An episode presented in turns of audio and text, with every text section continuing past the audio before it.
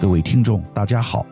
本周我要跟大家谈一个热门的话题：全球化 （globalization） 或者是去全球化 （deglobalization）。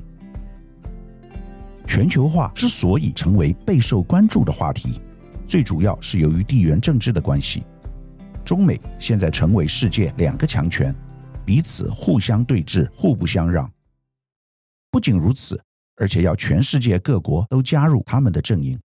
举例来说，全球供应链的去中国化，或者是新趋势“中国加一”，就是美国运作下所导致的结果。台湾被夹在其中，当然很为难。这也是张忠谋董事长前一阵子在演讲时指出：“全球化已死。”他的内心是相当无奈的。最近，台积电到美国去投资，遇到了非常大的困难，缺乏人力，整个计划可能要到二零二五年才能够正式启动。这也说明鸿海在美国、印度的全球化布局也踢到铁板。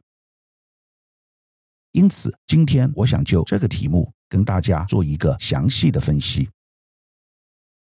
首先，让我们来谈谈台积电创办人张忠谋提出的“全球化已死”。张忠谋创办人于专题演讲时指出，全球二十年致力目前全球化的趋势已经被重新定义。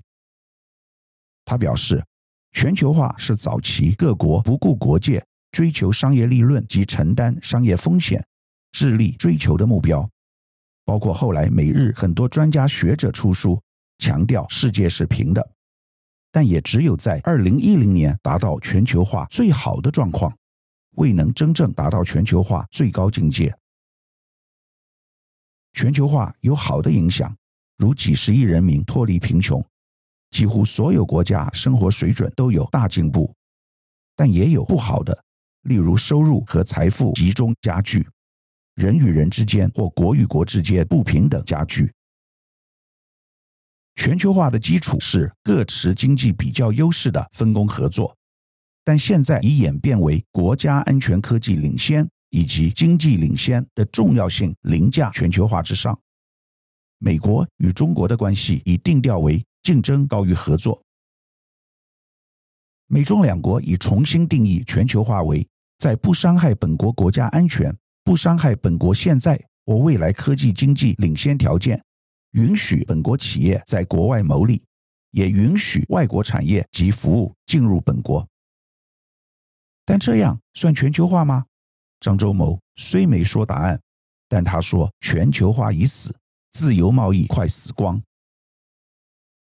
接下来，让我们来分析为何去全球化成为世界经济论坛讨论重点之一。先是疫情造成供应链大乱，接着是俄乌战火导致能源和原物料短缺，疫情和战争就像照妖镜，把全球化打回原形。全球化时代开始出现逆转的趋势。专家认为，在地缘政治的推动下，全球化可能被壁垒分明的经济体集团所取代，恐怕会造成经济衰退风险。疫情期的供应链短缺，推升起高物价，加上对俄制裁的冲击，引发能源危机，凸显全球化的牵一发而动全身。然而时至今日，全球化还是没有一个统一的定义。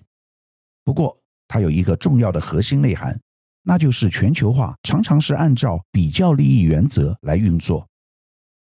什么是比较利益原则呢？按照经济学的比较利益原则来做，每个国家应该衡量它的劳动、土地、资本等条件，做它最适合做的，这一定是最有效率、最便宜的。这也是全球化最大的好处，找出最有效率的生产方式。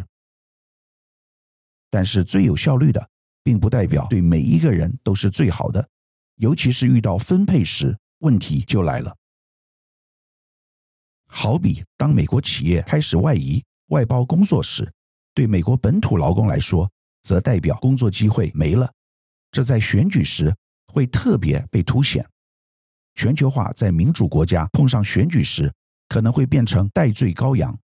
而这几年，全球化还多了一个国家安全的挑战时，困局就更加严重。哈佛大学经济学家罗德里克 （Danny Roderick） 曾提出一个 “trilemma” 三难困局的观点，也就是全球化、民主、主权三者只能择其二。如果你选择民主跟主权，你就很难全球化。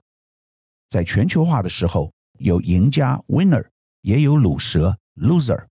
鲁蛇很可能是多数，从最早的农民，接下来是劳工。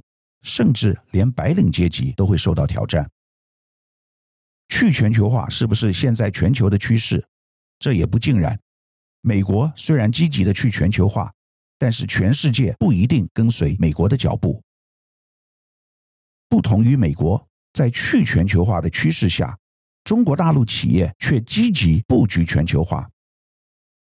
美国政策转趋本土保护，中国却未跟随其后。而是继续保持开放政策，例如从二零一八年开始降低汽车关税，到今年则是进一步废除对合资企业的股比要求，因为只有持续开放，才能吸引更多高品质的参与者，进而提升整个产业链的效率，且持续开放带来的竞争，也有助刺激产业链本身的升级创新和发展。中国长期以来凭借低成本劳力和土地等优势，快速融入全球产业供应链体系，在诸多行业形成显著规模和配套优势。但这之中，多数企业分布在中低端环节，产业控制力和影响力偏弱，需要加快向全球产业供应链价值链高端的跃升。所幸，中国经历多年的经济发展。积累许多优秀的企业，在生产模式和管理模式上已经具备优势，加上中国的产业链也相当完善，仍有其优势。中国的全球化布局中，又以电动车销售最为亮眼。正当美国正在对国外制造电动车建立贸易壁垒之际，中国正逐步在美国以外的地区输出更多的电动车。且于二零二三年第一季正式超越日本，成为全球第一大汽车出口国。这里程碑的推动主要因素是中国对俄罗斯的出口激增，给中国的汽车出口带来非常大的红利。但是，中国电动车生态系统实力的崛起也是推动这一趋势的重要因素。在中国出口下滑背景下，汽车出口却逆势上扬，成为亮点。中国电动车目前仍有强大产业链优势。今年以来，中国汽车已占据全球电动车产销的六十趴，电池的七十趴，电池材料的八十趴，显示这种规模优势本身已经建立。中国人买电动车的比例高于任何其他国家。然而，由于供过于求，工厂产能闲置。对中国车厂来说，显而易见的解方是将目光转向海外，再加上欧洲祭出史上最严格的汽车碳排限制措施，二零三五年欧洲将不再销售燃油车，也让中国人嗅到庞大的机会。近期中国国内电动车市场增速虽有放缓，但中国电动车品牌走向国际市场力道不减。二零二二年在欧洲，比利时。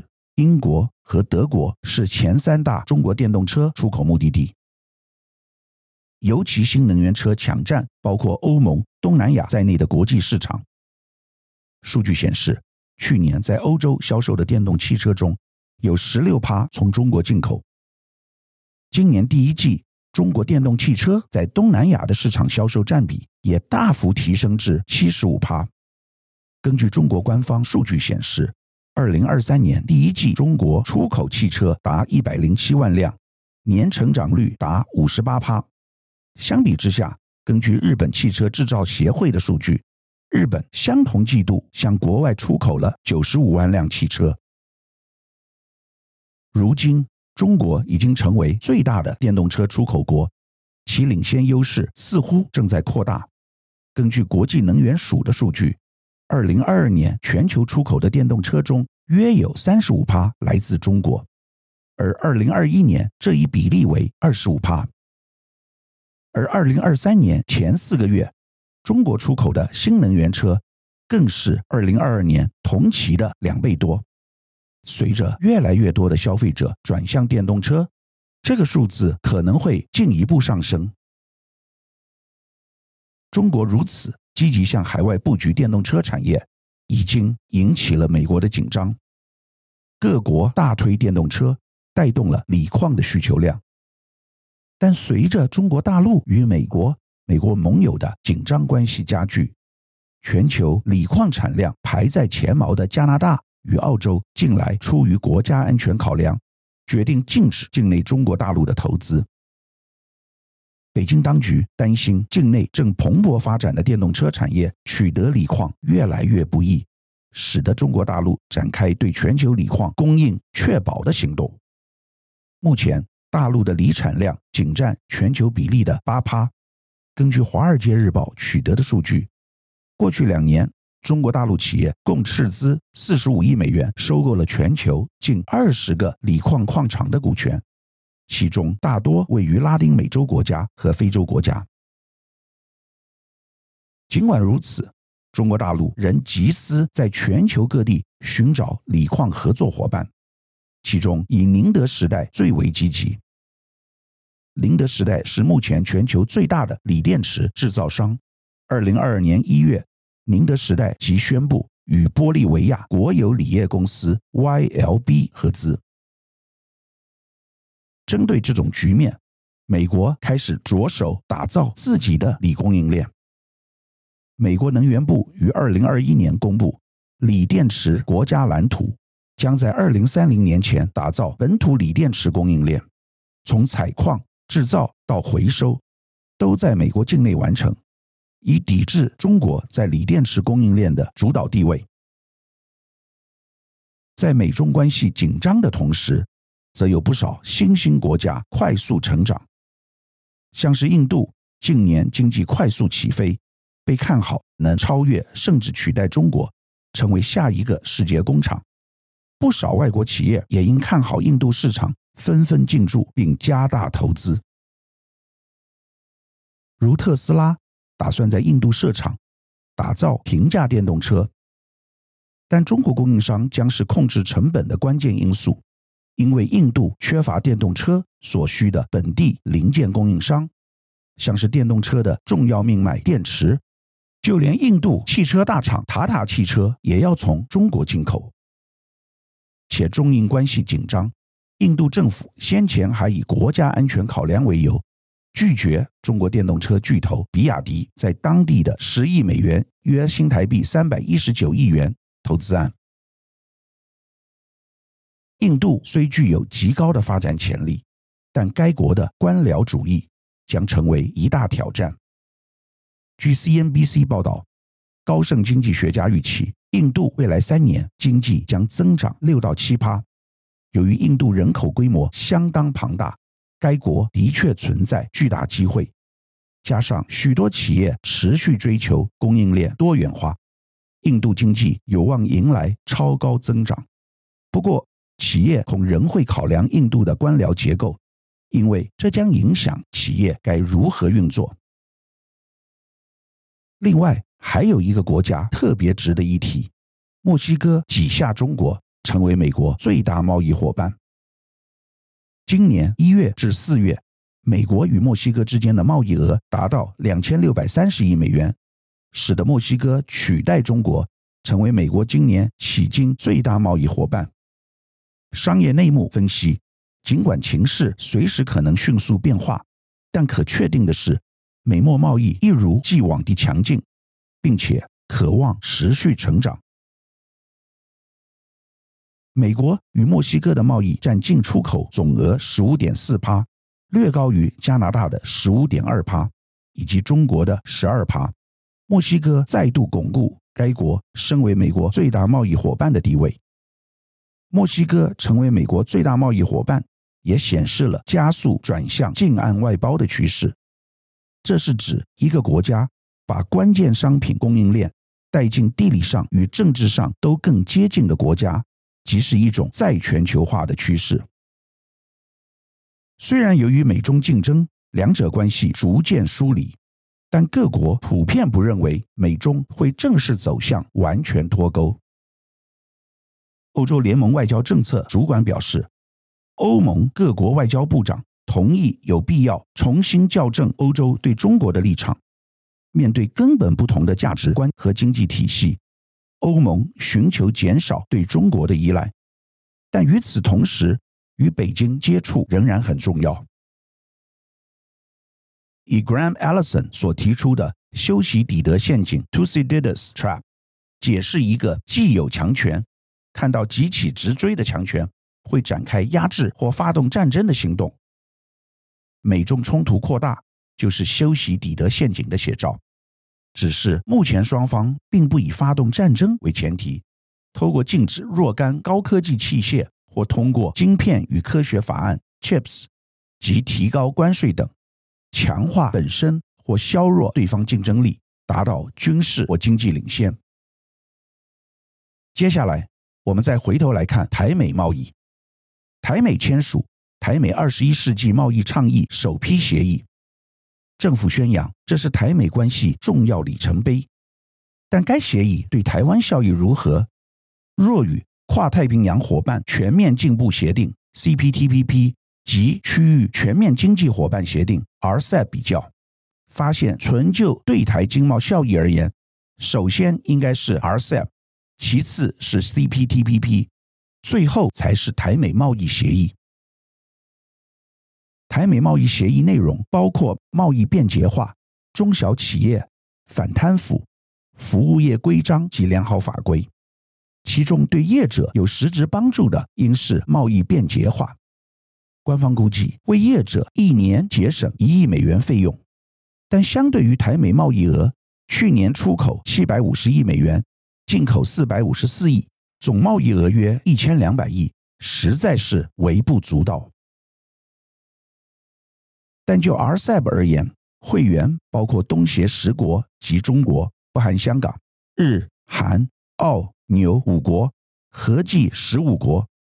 若自二零一八年开始统计，当年对 RCEP 国家出口是一千九百七十亿美元，占台湾总出口三千三百四十亿的五十九趴，贸易总额则占对全球贸易总额的五十八点一趴。其后，二零一九至二零二一，出口比分别是五十七点六趴、五十七点三趴、五十六点三趴，逐年下降。而 RCEP 是二零二二年起逐步生效，直到今年三月菲律宾完成国内程序才全面生效。二零二二年出口比例又降为五十五点四趴，今年上半年更降为五十三趴。可见新南向政策效果不彰，因此就经济效益而言，优先的应该是 RCEP。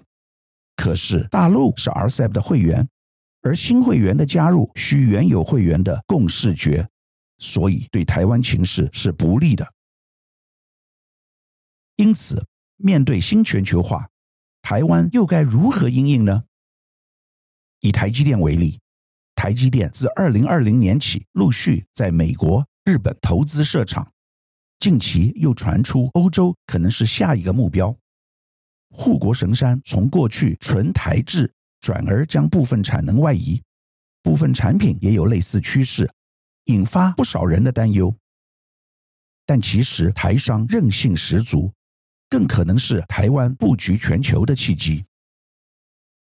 全球供应链的变迁。早在美中贸易战、新冠疫情前就已经开始。